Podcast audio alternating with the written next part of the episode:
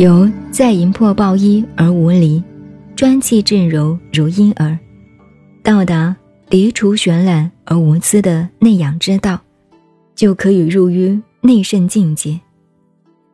如果能出而外王，转进同工而异位的用事之道，又有三个要点必须做到，才能构成整体工程系统。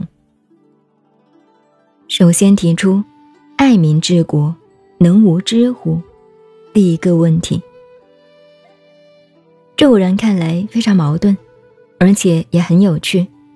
既然要爱民治国，兼挑天下大任，岂是无知无识的人所能够做到的？即如上古末道并不分家的历史文化所记载的皇帝，或者尧舜，都是标榜天纵神武睿智，或者生而能言。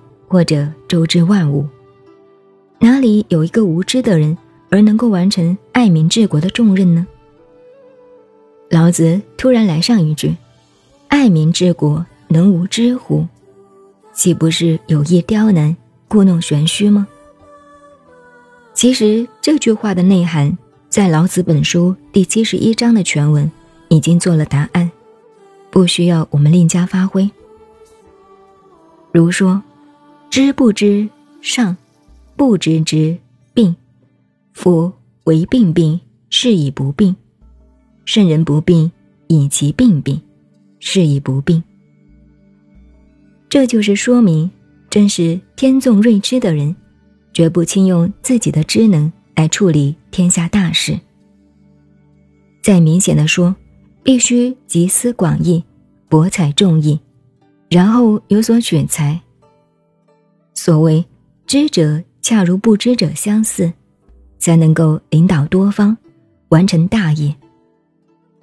这里所说的知不知，也正是老子思想学说中心的为无为，是同一个道理。真能够成不朽的功业，正因为他善于运用众智而成功其大智。例如，我们历史上最被人喜爱的第一个平民皇帝。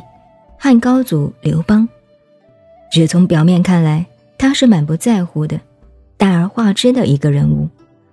但是，当他统一天下、登上皇帝的宝座以后，很坦白地说：“夫运筹帷幄之中，决胜千里之外，无不如子房。镇国家、抚百姓、给赏馈、不绝粮道，无不如萧何。”连百万之众，战必胜，攻必取，无不如韩信。三者皆人杰，无能用之，此无所以取天下者也。项羽有一范增而不能用，此所以谓无情也。这便是老子的爱民治国，能无知乎？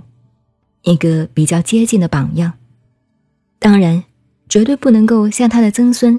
刘彻、汉武帝一样，太好自知之明；或者同刘禅、阿斗一样，昏庸无知，那都是犯了基本原则的大过，不足为训。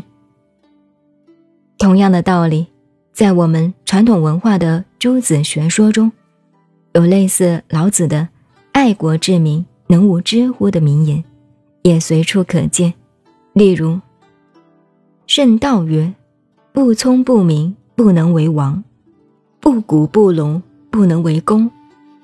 鬼谷子曰：“专用聪明，则功不成；专用晦昧，则事必性。一明一晦，众之所在。”《吕氏春秋》引诸公旦曰：“君子屈于不己知，而身于知己。”父子曰。智慧多，则饮血气如灯火之脂膏；烛大而明，明则高消；烛小而暗，暗则高息，息则能长久也。但是，能够明白透彻这些道理的，用在济世之功方面，千古以来莫过于管仲。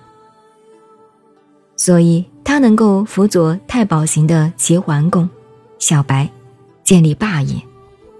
一匡天下，就合诸侯，绝非偶然。